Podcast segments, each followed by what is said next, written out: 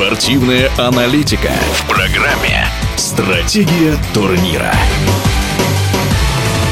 Лидер нынешнего сезона, шестикратный чемпион мира британский пилот Льюис Хэмилтон опередил Михаэля Шумахера по количеству побед в Формуле-1. Теперь у гонщика команды Мерседес их 92. Сей факт неоднозначный. В нашем эфире комментатор Формулы-1 Наталья Фабричного.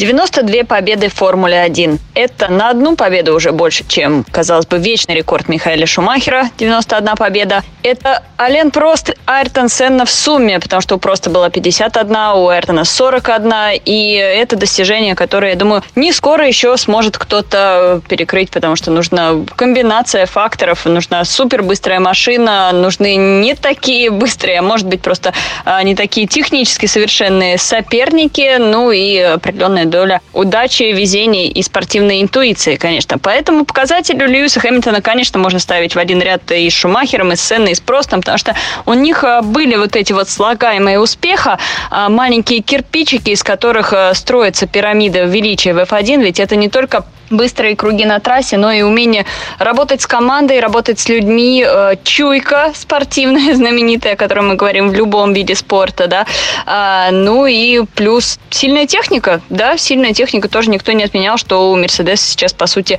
нет соперников, э, и пока не ждем, что кто-то сможет построить болид быстрее, чем болит команда Мерседес. И Льюис, ну, я бы сказала, штампует, что ли, эти победы, и болельщики некоторым образом скучают. То есть во времена, например, того же, ну, просто сцены, это вообще классика, да, борьба партнеров по команде в одно время, это классика Формулы-1, потому что э, никто не хотел уступать, совершенно разные темпераменты, и в отличие от Вальтери Боттаса, который удобен для Хэмилтона, ни Сенна, ни просто друг другу уступать не собирались, и им было все равно там на атмосферу в команде, на то, э, продлят их дальше, не продлят. Вальтери Ботас совсем другого темперамента человека, и он до конфликта не идет. Кстати, э, только благодаря, я думаю, вот этой нестабильной психологической обстановке в команде Мерседес э, Ника Росбергу и удалось тогда выхватить э, титул у Льюиса, просто потому что Ника Росберг шел до конца, шел до столкновения. Это, конечно, не нравилось руководителю команды Мерседес, да и самому Льюису Хэмилтону, да и нервов прилично самому Росбергу потрепало, потому что мы знаем, что сразу после своего титула он